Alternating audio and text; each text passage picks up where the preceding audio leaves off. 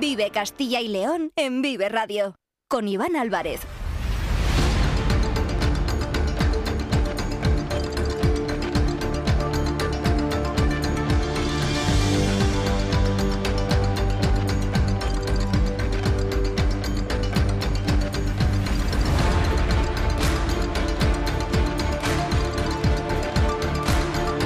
Hola, ¿qué tal? Muy buenas tardes, bienvenidos, bienvenidas a Vive Castilla y León. Son las 2 y cuarto de la tarde, es lunes 5 de febrero de 2024 y vamos en directo hasta las 3 en punto en esta sintonía, en la sintonía de Vive Castilla y León, donde desde la una Carlos Tabernero les ha estado contando todos aquellos asuntos que son noticia aquí en nuestra comunidad. Ahora tenemos 45 minutos más por delante para contarles muchas más cosas. Nos pueden escuchar a través de la FM de toda la vida, en nuestra página web www.viveradio.es, en todas nuestras plataformas de streaming y de podcast y en las redes sociales de Vive Radio, con el sonido perfecto de nuestro técnico Ángel de Jesús.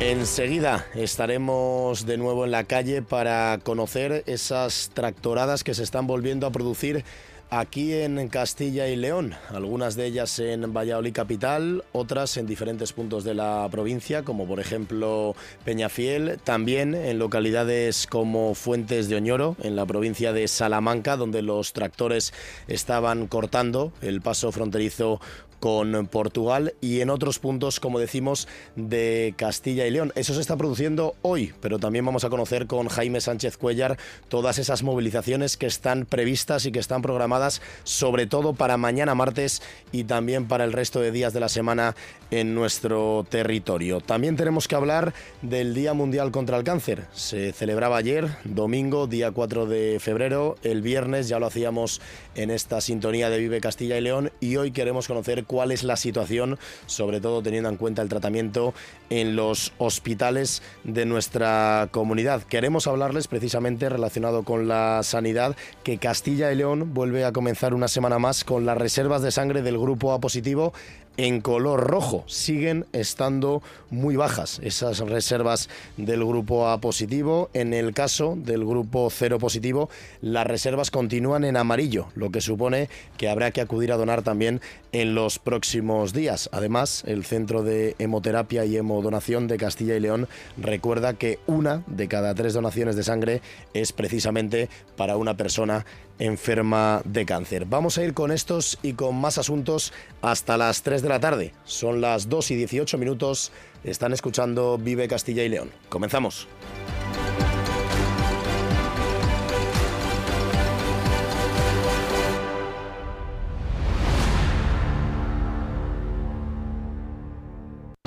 Vive Castilla y León en Vive Radio.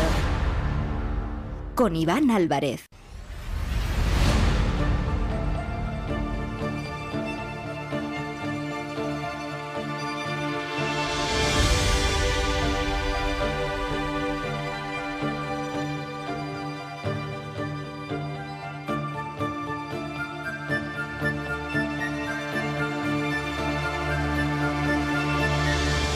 Y como les comentaba, estamos muy pendientes, venimos haciéndolo durante los últimos días, sobre todo a partir del miércoles, jueves de la semana pasada, de esas movilizaciones, de esas concentraciones de los agricultores que se estaban echando a la calle con sus tractores, no solo en Europa, no solo en Francia, sino también en España y aquí, en Castilla y León. El viernes comenzábamos este espacio comentándoles esas tractoradas que se habían llevado a cabo en León Capital, también en Valladolid, que afectaron y mucho al tráfico durante todo el viernes y hoy lunes, cuando todo parecía que iba a ser una jornada tranquila, entre comillas, porque las movilizaciones están organizadas principalmente para mañana martes, enseguida las vamos a repasar, pues nos hemos encontrado con que también se han echado a la calle los agricultores, lo han hecho con sus tractores y se han producido complicaciones en algunos puntos de Castilla y León. Por ejemplo, en la autovía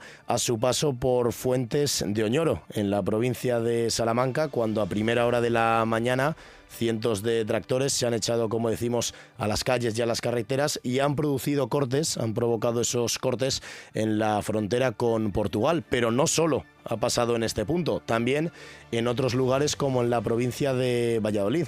Y vamos a repasar toda esta situación con el director de Vive el Campo, con Jaime Sánchez Cuellar. Jaime, cuéntanos dónde te encuentras. Muy buenas tardes.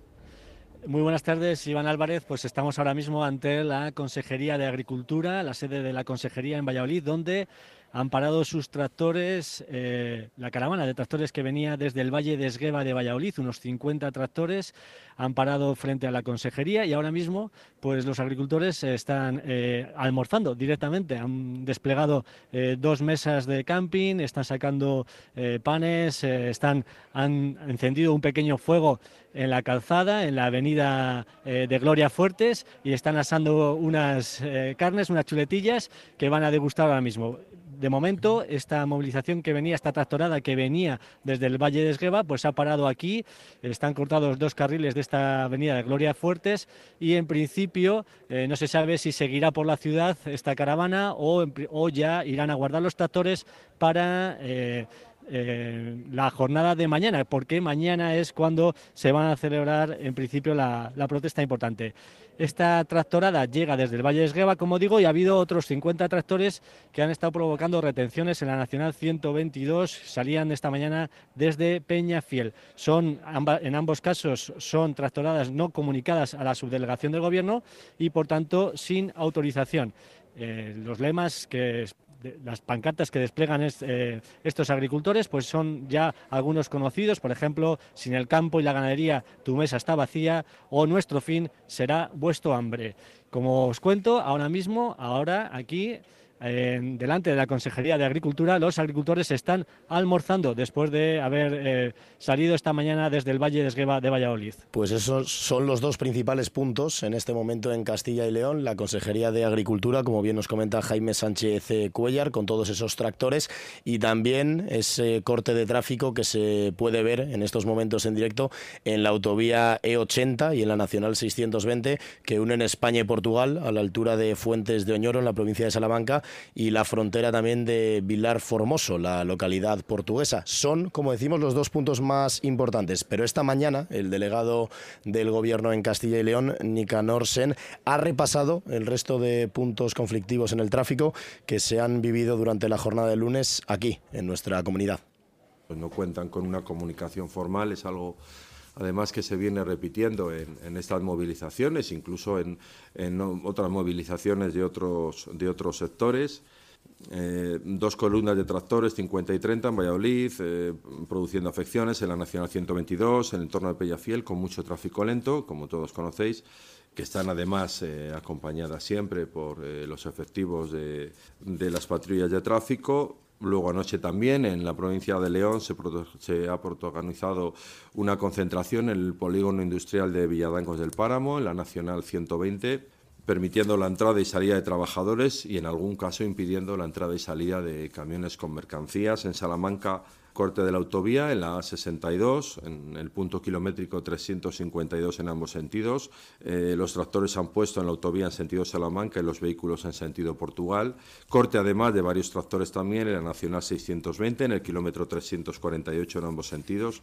Todo a la altura de Fuentes de, de Oñoro en ambos sentidos. Se están provocando también retenciones y eh, se contabilizan algo más de, de 300, eh, de 300 tractores.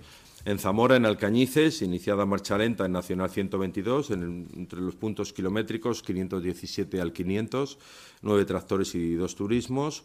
En Muelas inicia marcha lenta en la Nacional 122, el punto kilométrico 475 al 500, seis tractores y un furgón. En Zamora, columnas de 25 eh, tractores que salen en marcha lenta por calles de la capital, que irán por la CL 605 hacia la rotonda de Cobadú para no estar previstas, para no estar autorizadas. Son unas cuantas las movilizaciones que se están produciendo en esta jornada de lunes, pero a priori, Jaime, el día más importante, el día donde se esperan muchas concentraciones, es mañana martes. No sé si hemos perdido la conexión ahora mismo en directo con Jaime Sánchez Cuellar. Bueno, nos lo va a resumir directamente el delegado del gobierno en Castilla y León, Nicanor Sen, que repasa todas esas tractoradas que están programadas para mañana martes en Castilla y León. A día de hoy figuran comunicadas ¿no? para eh, los próximos eh, días, como próximas eh, concentraciones para el 6 de febrero. En Soria, comunicada la subdelegación, se llevarán a cabo en tres zonas diferentes, Soria Capital, San Esteban y Almazán. Burgos, comunicadas a la subdelegación hay cuatro solicitudes. Se prevén movilizaciones de tractores en Burgos Capital, Aranda de Duero y Medina de Pomar. Además, se prevé que desde Briviesca y Miranda protagonicen una marcha de tractores en la Nacional 1 que, culminará en una concentración ah, en Pancorvo. León, comunicada a subdelegación, marcha por León Capital. Palencia, Ávila y Zamora. Se prevén además manifestaciones en, todas las provincias, todas ellas sin comunicar en Zamora tendrán especial incidencia. En Valladolid y Salamanca también se, prevé que continúen, que continúen las propuestas y no se descarta también que en León se produzcan nuevos cortes. Pues todas estas son las tractoradas previstas para mañana, autorizadas, de las que tiene conocimiento la delegación del Gobierno en Castilla y León, también, lógicamente, las autoridades eh, pertinentes, no como las de hoy, que como nos, bien, nos estaba contando Jaime Sánchez Cuellar, no contaban con esa autorización, pero no van a ser las únicas, ¿eh? las de mañana, que como decimos es el día a priori más importante. A partir del miércoles y hasta el próximo 23 de febrero se seguirán realizando manifestaciones, seguirán echándose a las calles los agricultores castellanos y leoneses con sus tractores. Para el miércoles también tenemos una comunicada en León, en la localidad de Santa María del Páramo. Eh, para el jueves en Salamanca que partirá a las 9 de diferentes puntos de la provincia A66, Nacional 152. Una vez en Salamanca se procederá a circular de forma ininterrumpida por los alrededores. Palencia también ha comunicado una.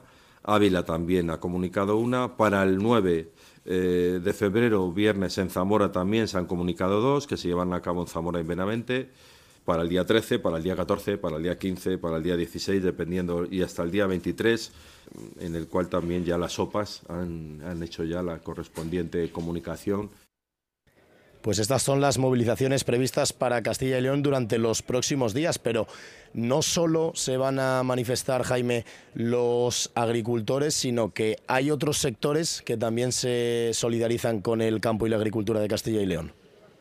La verdad es que la convocatoria de mañana, del martes 6 de febrero, está eh, ganando tal repercusión que, por ejemplo, las organizaciones agrarias, que en principio se habían desmarcado de esta convocatoria, a lo largo de la mañana han estado emitiendo algunos comunicados de adhesión a esta protesta. Por ejemplo, ha sido el caso de Asaja Valladolid, que ha dicho públicamente que se une a esta protesta de mañana e incluso anima a sus socios a participar. También eh, la UCCL, la Unión de Campesinos, cerrará sus oficinas mañana y apoya la movilización. En Salamanca, en rueda de prensa esta mañana, COAG, UPA y UCCL han expresado su apoyo a la protesta de mañana, a esta protesta espontánea, e incluso han dicho que no sabemos si es extrema derecha o extrema izquierda, pero lo que quieren ellos es lo que queremos nosotros, han dicho textualmente. También más adhesiones, una veintena de empresas del sector cierran mañana, solo en la provincia de Valladolid, para apoyar a esta convocatoria y 50 ayuntamientos de Castilla y León ya han mostrado su apoyo oficial a las protestas. Eh, como vemos, son distintas adhesiones que se están produciendo de apoyo a esta convocatoria espontánea mañana en todo el país. Recordemos, es una convocatoria en toda España con la idea de eh, hacer visible todas las protestas en todas las capitales del país. Y lo contaremos sin duda en la sintonía de Vive Castilla y León. Mañana estaremos muy pendientes con Jaime Sánchez Cuellar sobre estas movilizaciones previstas para el martes. Pero un último apunte relacionado con este asunto, Jaime. Es importante también que los oyentes y sobre todo todas aquellas personas que se están echando a la calle conozcan que se pueden producir eh, sanciones, que las autoridades están identificando, están sancionando en algunos casos a algunos agricultores, sobre todo en estas manifestaciones que se producen de forma no autorizada. Efectivamente, este es uno de los aspectos que recordaban las organizaciones agrarias, que una manifestación, una protesta en España hay que comunicarla a la autoridad para eh, recibir la autorización pertinente.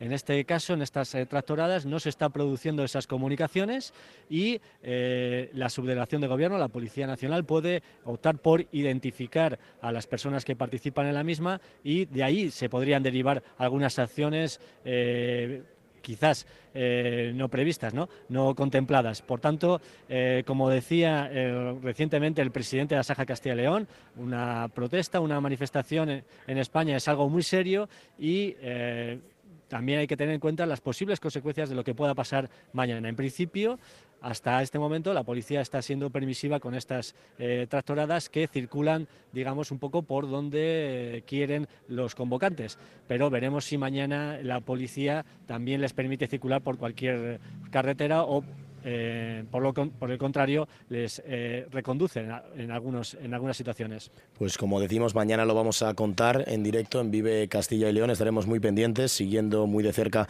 todas estas tractoradas. Y hasta ahora, cuando son las 2 y 31 minutos de la tarde, especial atención si van a circular por Valladolid Capital, frente a la Consejería de Agricultura, donde nos está contando Jaime Sánchez Cuellar que están pues eh, varios tractores, cientos de tractores ya agolpados, colapsando también un poco el tráfico en esa zona, también por la zona de Peñafiel y, como decíamos, en Fuentes de Oñoro, en la provincia de Salamanca, en la frontera con Portugal. Jaime, mañana seguimos con toda esta información que se avecina un martes bastante movido. Un fuerte abrazo, muchas gracias.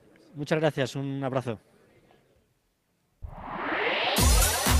En Vive Radio Tienes una cita con Robin Cootsy de lunes a viernes. Desde las 6 a las 8 de la tarde. a las 8 de la tarde. Vive la música. Vive la música. Vive los éxitos. Vive los éxitos. Vive el recuerdo. Vive el recuerdo. Vive Radio con Robin Cootsy. Donde vive tu música. Vive la actualidad de Castilla y León en Vive Radio.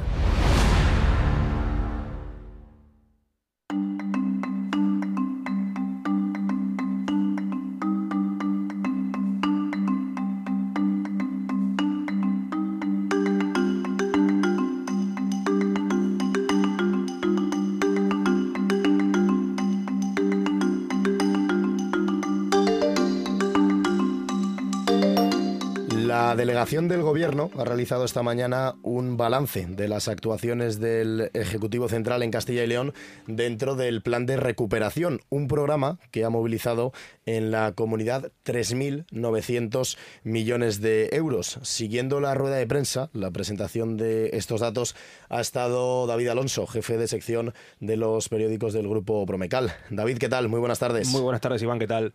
Pues sí, el delegado del Gobierno, en Nicanor, se ha hecho esta mañana un balance de las actuaciones de este famoso plan de recuperación, transformación y resiliencia que el gobierno aprobó tras la crisis de la pandemia en, España. Un programa que se ha traducido en inversiones en la comunidad por valor de 3.900 millones de euros y que han supuesto una ayuda a más de 27.300 proyectos. Unos números que para el delegado ponen de manifiesto el compromiso del gobierno de Pedro Sánchez con Castilla y León y con sus gentes. Y hasta el pasado mes de diciembre del 2023 ha supuesto una inyección de 3.900 millones de euros de los fondos Next Generation en esta comunidad autónoma. De esta importante cuantía, de estos 3.900 millones, 415 se han eh, repartido a través del Fondo de Ayuda a la Recuperación para la Cohesión y los Territorios de Europa, mientras que el grueso, los 3.574 millones de euros restantes, se han articulado bien mediante actuaciones de ejecución directa de la Administración General del Estado, que ha invertido 1.919 millones de euros en más de 27.300 proyectos en Castilla y León. Nicanor, se han explicado que esta cifra global de 3.900 millones 1.654 los ha, recibido, los ha recibido la Junta de Castilla y León a través de los acuerdos alcanzados en las conferencias sectoriales para poner en marcha proyectos o programas aquí en la comunidad. Las personas son más importantes que los números, ha asegurado el delegado del Gobierno, que ha hecho un extenso repaso por todos los beneficiarios en la comunidad de programas o medidas implantadas desde la Moncloa. Empleo, derechos y convivencia, ha dicho, son tres términos que definen la acción del Gobierno de Pedro Sánchez. Así ha puesto como ejemplo los 630.000 pensionistas que cobran ahora 321 euros más que en 2018, el crecimiento de un 193% de la contratación indefinida, los 90 millones de euros destinados a becas, los 50 millones para becas universitarias, los 110.258 beneficiarios del bono social térmico o los 95.260 del ingreso mínimo vital. Pero más importante es que los números, como no puede ser de otra manera, son las personas que hay detrás de cada uno de estos proyectos. Todas aquellas que gracias a las políticas del Ejecutivo Central han encontrado un empleo, han recibido una beca para poder cursar sus estudios, han visto incrementada su pensión, algo importantísimo, y se han beneficiado o se han beneficiado de los abonos al transporte o han dado la bienvenida a la banda ancha en su localidad. El delegado del gobierno también se ha detenido, como hemos escuchado, en los 75.309 personas que se han beneficiado de los abonos de transporte ferroviaria, los bonos van de media o larga distancia, y se ha comprometido a seguir trabajando para mejorar las conexiones y frecuencias actuales en Castilla y León para dar respuesta a las reclamaciones de muchas comarcas de la comunidad. 3.900 millones de euros en casi 30.000 proyectos llevados a cabo en Castilla y León. Estos son los grandes números que ha dejado esta rueda de prensa del delegado del gobierno. Pero más allá de estos números, David, imagino que haya dado más de sí la intervención de Nicanor Sen. Sí, ha querido dejar un par de recados a la Junta de Castilla y León, el delegado del Gobierno.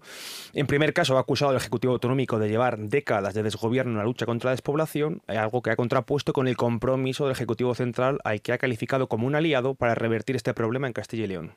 De Castilla y León, uno de los territorios más amenazados por el fenómeno de la despoblación, que ha encontrado en el Gobierno central un aliado para plantarle cara a este problema, problema con, tras décadas de desgobierno y abandono desde la Administración autonómica con ciertas dificultades, explicaba el delegado del gobierno, como acabamos de escuchar.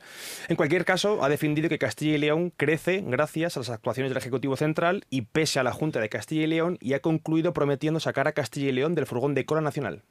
Castilla y León crece, indudablemente gracias al Gobierno de España y a pesar de la Junta de Castilla y León. Y vamos a seguir trabajando para sacar a Castilla y León del furgón de cola de este país, apostando por sus nueve provincias. Esta comunidad tiene talentos, esta comunidad tiene recursos y este gobierno tiene la voluntad.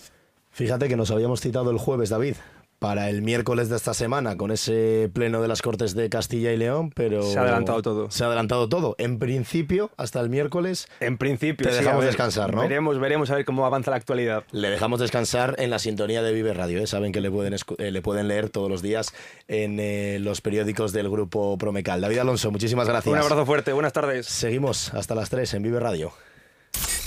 En Vive Radio escuchamos lo que pasa a nuestro alrededor y te lo contamos. Para informarte, para entretenerte, para emocionarte. Con las voces más locales y los protagonistas más cercanos. Vive tu ciudad, tu provincia. Vive su cultura, su música, su actualidad, su deporte, sus gentes. Vive lo tuyo. Vive tu radio. Vive Radio.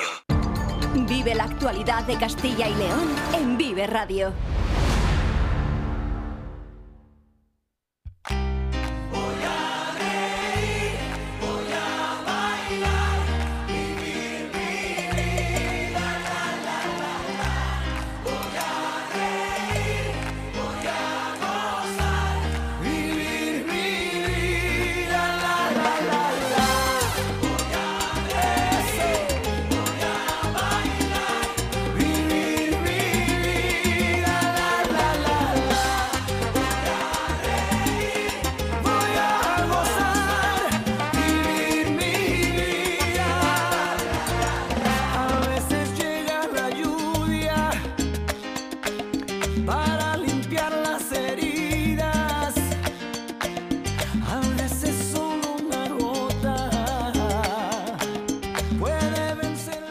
Hay que hablar del cáncer, esa maldita palabra que nadie quiere escuchar, pero que por desgracia muchas personas saben lo que, lo que supone sufrirla muy de cerca. Esta, cuando esta enfermedad llega a nuestras vidas nos golpea directamente tanto de forma anímica como físicamente. Es toda una prueba de fuego a la que hay que someterse con una mentalidad positiva y sobre todo con ganas de vivir. Es muy fácil decirlo, pero hay que ser muy fuerte para conseguirlo.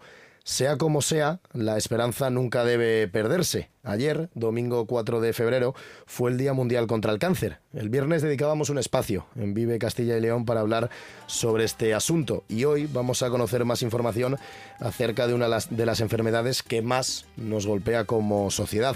Recordamos algunos datos. Se estima que uno de cada dos hombres y una de cada tres mujeres sufrirán cáncer en algún momento de su vida. El cáncer es una enfermedad que provoca más de 9 millones de muertes al año y cada año se diagnostican en el mundo más de 14 millones de casos nuevos. Las previsiones para 2024 no son esperanzadoras. Se estima que en España se diagnosticarán más de 285.000 casos, según un informe de la Sociedad Española de Oncología Médica, en colaboración con la Red Española de Registros de Cáncer. Esta cifra es ligeramente superior a la que el mismo informe estimó el año pasado. El tiempo avanza, cada vez hay más y mejores investigadores, pero pese a los avances en la detección precoz y en los tratamientos contra el cáncer, la mortalidad que provoca esta enfermedad sigue siendo muy alta, tanto que en el año 2040 se producirán unas 159.000 defunciones por esta causa. Los tumores que más muertes producen son los cánceres de pulmón, colon, páncreas, mama y próstata. ¿Y cuántas personas consiguen derrotar al bicho? El 55% de los hombres y el 61% de las mujeres logran curarse o cronificar la enfermedad. La supervivencia de los pacientes con cáncer en España es similar a la de los países de nuestro entorno. La investigación y la mayor implantación de los cribados han logrado que la supervivencia de los pacientes se haya duplicado en los últimos 40 años. Ahora, el objetivo de médicos y asociaciones de pacientes es que en 2030 la media ascienda al 70%, es decir, que 7 de cada 10 personas con cáncer logren curarse o que la enfermedad se pueda cronificar. Carlos Tabernero, ¿qué tal? Buenas tardes. Hola Iván, ¿qué tal? Muy buenas. Y toca poner el foco aquí en Castilla y León, porque en Vive Radio vamos a hacer una radiografía de la realidad en cuanto a la radioterapia en nuestra comunidad. Este es un tema, Iván, que en ocasiones pone en evidencia las carencias que existen aquí en Castilla y León, también en un ámbito tan importante como el sanitario. La mayoría de los casos de cáncer tienen que ser sometidos a procesos de radioterapia.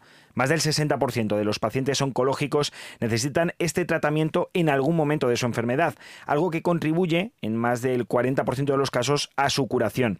El problema viene cuando estos tratamientos no se reciben en la provincia en la que uno reside. Aquí surge un nuevo problema un gran problema, podríamos decir, Carlos, muy costoso. Además, existe un ranking de provincias sin unidad de radioterapia en toda España y Castilla y León, lamentablemente, es protagonista en lo negativo.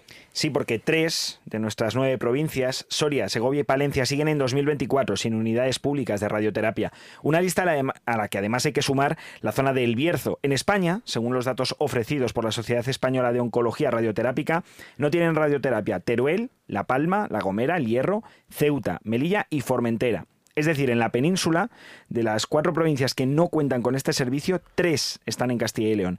El SACIL dispone del servicio de oncología radioterápica en los hospitales de Burgos, en Valladolid, en León, también en Zamora, en Salamanca y desde el mes de noviembre en Ávila. ¿Va a mejorar la situación en el resto de provincias? Se preguntarán los oyentes. Bueno, pues desde la Junta transmiten buenas palabras y afirman que el servicio público llegará en los próximos años a Segovia, a Soria, a Palencia y también al Bierzo. En la capital palentina, precisamente estuvo Alfonso Fernández Mañueco hace unos días anunciando la construcción de la unidad satélite de radioterapia. Vamos a encargar el próximo jueves la, la construcción de la unidad de radioterapia eh, de una unidad satélite de radioterapia en la ciudad de Palencia que dará servicio para toda la provincia de Palencia. Es un anuncio que para muchos palentinos seguro que llega tarde. El presidente de la Junta ha reconocido que dotar a Palencia de esta unidad es un compromiso personal con la tierra donde nació su padre.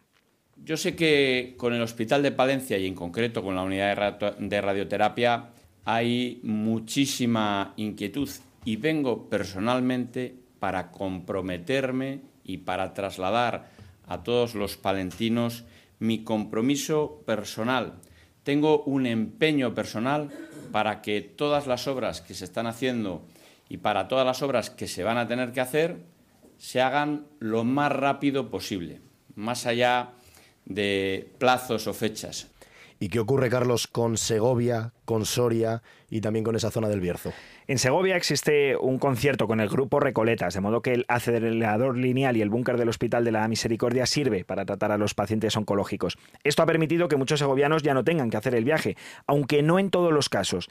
Mientras tanto, se espera las obras de ampliación del hospital público para poder albergar las instalaciones. Situación parecida es la que se vive en la zona de El Bierzo. La radioterapia prometida hace siete años por la Junta para el Hospital Público del Bierzo no llega, y lo que se ha hecho es llegar a un acuerdo con otro centro privado. Eso sí, los bercianos se ahorran un viaje de casi tres horas a la capital leonesa para someterse al tratamiento de radioterapia. En Soria, el compromiso es contar con la unidad satélite de radioterapia del Hospital Santa Bárbara a principios del año 2025. Y esto permitirá que los pacientes oncológicos dejen de desplazarse hasta Burgos para recibir su tratamiento. Esto va a evitar, Carlos, que muchos enfermos de cáncer eh, bueno, pues tengan que dejar de desplazarse, de hacer muchos kilómetros para someterse a un tratamiento de radioterapia. Pues por ejemplo, Iván, en el caso del Bierzo, más de 400 enfermos de cáncer evitarán tener que desplazarse hasta el complejo asistencial universitario de León y en algunos casos hasta Valladolid incluso para poder recibir ese tratamiento. Lo mismo ocurre con más de 700 pacientes en la provincia de Segovia, un paso que ahorra desplazamientos y jornadas maratonianas a estos enfermos y a sus familias. En el caso de los sorianos se tienen que hacer 280 kilómetros entre ida y vuelta, casi cuatro horas, para acudir al hospital de referencia, que es el de Burgos. Los palentinos, por su parte, tienen que ir a Valladolid, que son 100 kilómetros entre ida y vuelta. Esto provoca un trastorno tanto físico como mental para los pacientes, que ya de por sí tienen con su enfermedad como para tener también que aguardar esta situación. Esto ocurría en Ávila hasta el mes de noviembre, teniendo que desplazarse al Hospital de Salamanca. Con el anuncio de la construcción de la unidad satélite de radioterapia en el Hospital Río Carrión de Palencia, más de 600 pacientes oncológicos evitarán esos desplazamientos, como comentaba el presidente de la Junta, Alfonso Fernández Mañueco. Queremos eh, dar una atención sanitaria cercana y humana. Sabemos que quien tiene esta patología, quien tiene esta enfermedad, necesita eh, tratamiento médico, necesita tratamiento tecnológico, pero necesita también cercanía, cariño, y eso es lo que dan los profesionales que atienden en estas unidades. Y lo que queremos es que los desplazamientos sean lo menos posible. Queremos que quien sufre esta enfermedad tan dura, pues eh, acercar el tratamiento lo, más posible. Palencia va a disponer de la mejor atención, de la mejor tecnología para el tratamiento de los pacientes oncológicos hasta que el proyecto se convierta en realidad, Iván, seguirán derivando a los palentinos y las palentinas a Burgos desde Carrión hacia el norte o a Valladolid desde la misma localidad hacia el sur. Las radioterapias especiales son derivadas a Salamanca o a Madrid. Y hablábamos precisamente el viernes en esta misma sintonía con la gerente de la Asociación Española contra el Cáncer en Valladolid, con Luisa Lobete. Esto comentan desde esta importante asociación, la referente en cuanto a la lucha contra el cáncer en nuestro país, sobre esa falta de centros y unidades de radioterapia en provincias como Palencia, Soria y también Segovia. Bueno, pues efectivamente Palencia es una de las pocas provincias eh, en España que no tenían unidad de radioterapia propia. Está Soria también y, Teruel, creo que también es otra de las provincias que quedan sin tener unidades de radioterapia. Hasta ahora, bueno, pues la población, en este caso Palencia, se tenía que trasladar a Valladolid y Burgos a recibir el tratamiento y con la puesta en marcha de esta unidad satélite, evidentemente la inequidad que existía hasta este momento, bueno, pues pues va a ir disminuyendo. Evidentemente, eh, lo que no puede ser es que porque vivas en otro sitio tengas menos posibilidades de curación que, otro paciente. ¿no? Por lo tanto, es una gran noticia que el presidente bueno, pues haya hecho esta declaración y que se active ya la, puesta en marcha de, estas obras que lleva ya mucho tiempo bueno, hablándose de ellas, pero que no se habían iniciado. 2 y 49 minutos de la tarde, recta final en Vive Castilla y León.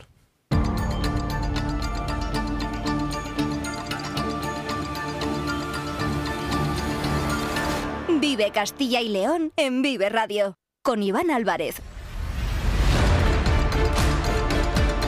11 minutos para llegar a las 3 de la tarde. Este fin de semana, la provincia de Ávila y en concreto la localidad de Arevalo se ha convertido en el epicentro del sector del hábitat al albergar el foro Territorios con Futuro, que el clúster de la construcción y el hábitat de Castilla y León AICE, ha celebrado con el objetivo de establecer sinergias y también estrategias para impulsar el emprendimiento en el mundo rural y fijar población en actividades vinculadas tanto al patrimonio como a la transformación ecológica. Cerca de 200 personas se reunieron durante los dos días de duración del encuentro en el Teatro Castilla de Arévalo. Y para hablarnos de esta concentración y de las conclusiones alcanzadas, contamos en la sintonía de Vive Castilla y León con el director del clúster AICE, con Enrique Cobreros. Enrique, ¿qué tal? Muy buenas tardes. Hola, buenas tardes, ¿cómo estáis? ¿Qué conclusiones se han obtenido en este foro Territorios con Futuro, celebrado durante el fin de semana en Arevalo? Eh, bueno, eh, la, primera, digamos, la importancia de, los jóvenes. Desde este foro Territorios con Futuro que hemos en Arevalo por primera vez hemos incorporado a los jóvenes eh, en la idea de que, bueno, estamos hablando de futuro. Cuando hablamos de futuro, lógicamente, debemos de, incorporar a los jóvenes. Entonces, bueno, en este caso han sido jóvenes de, formación profesional eh, que han participado en el encuentro y que y de alguna manera han podido ver eh, pues diferentes ejemplos de emprendimiento en el territorio, lo cual es fundamental porque luego ellos van a tener que emprender también, ¿no? Algunos de ellos tendrán que emprender en el territorio. Por lo tanto, eh, la primera cosa es la, satisfacción, ¿no? De, mezclar jóvenes con, personas ya emprendedoras y que están trabajando en el territorio. Eh, una segunda una segunda conclusión podría ser que, efectivamente hay oportunidades, ¿no? Porque ejemplos hay muchos eh, en el territorio. Hemos podido ver durante los dos días eh, pues cantidad de ejemplos de cómo actividades pues ganaderas, por ejemplo, eh, ponían en marcha desarrollos eh, del territorio en base también a la cultura, etcétera, que, que, bueno que estaban consiguiendo una cierta una cierta dinamización del mismo, ¿no?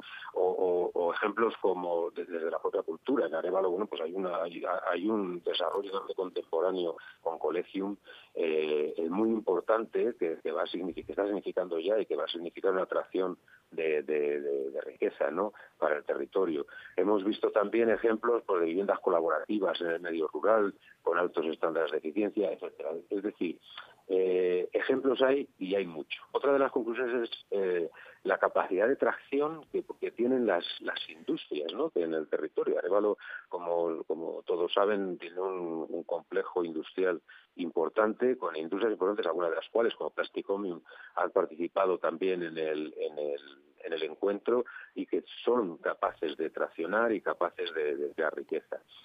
Eh, pues la importancia de la colaboración público-privada también, porque en muchas ocasiones, eh, bueno, pues eh, la, parte pública puede servir de mecha, ¿no? De, de, primer acicate para, para, para ese emprendimiento que luego el sector privado lleva a cabo. Y una conclusión muy importante y muy importante para nosotros, porque llevamos trabajando en ella tiempo, es la necesidad del trabajo colaborativo entre diferentes territorios, entre diferentes entidades locales, ¿no? Porque cuando tú unes, lo que estás haciendo es escalar, aumentar las capacidades del propio territorio. Territorios con similares recursos eh, endógenos, digamos, su unión eh, permite mayor capacidad y mayor competitividad del territorio.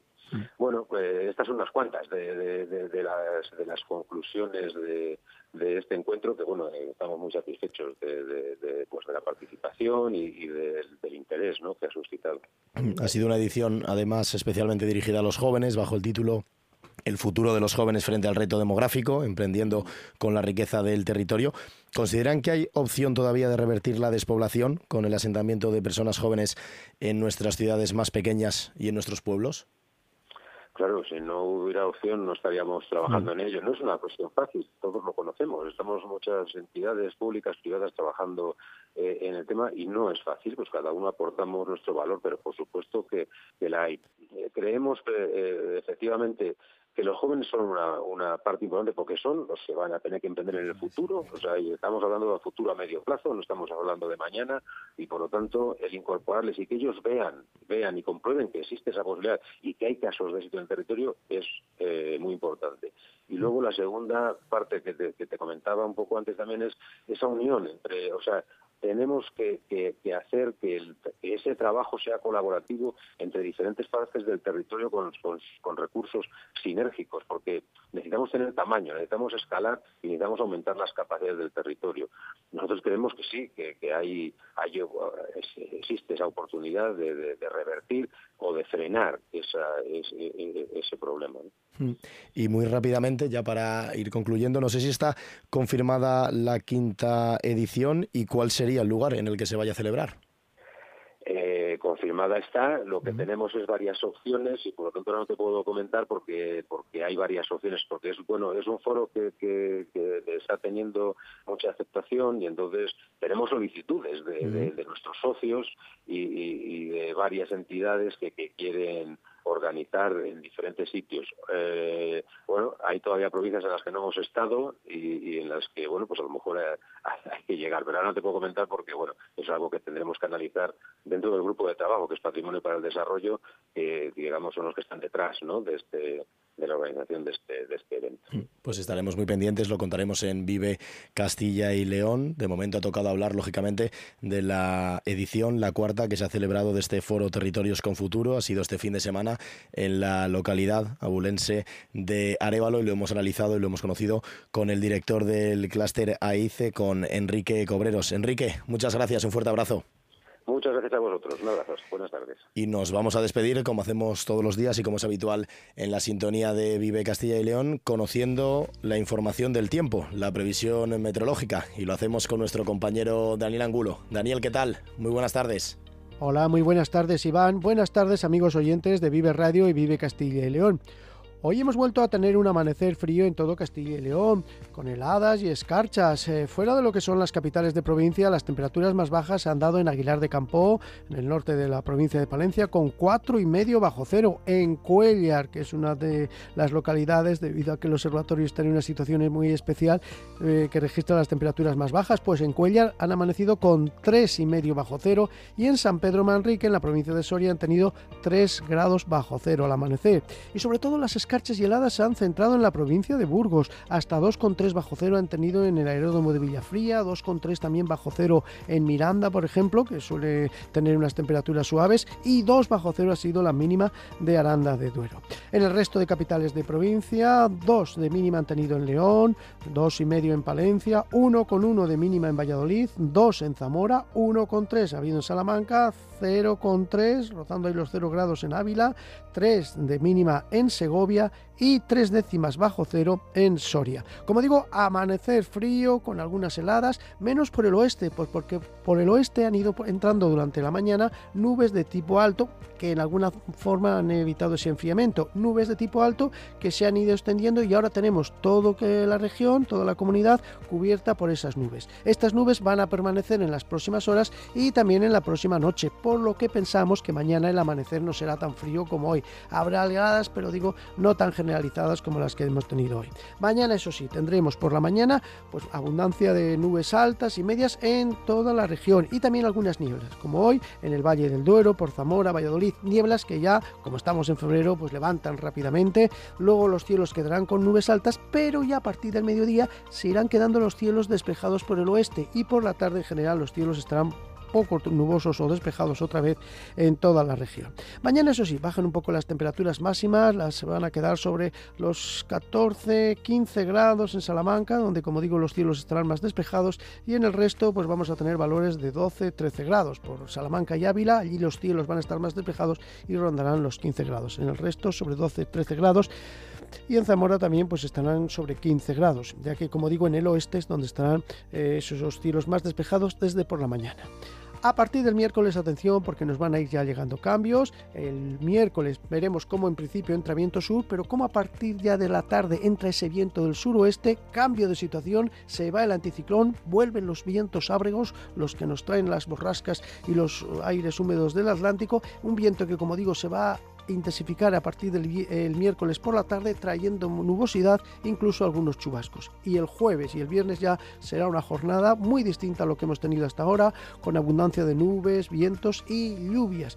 De todo ello iremos hablando durante la semana, pero ya digo, llega una semana con cambios que se, va a producir sobre todo, se van a producir sobre todo en la segunda mitad. Lo iremos comentando. Buenas tardes.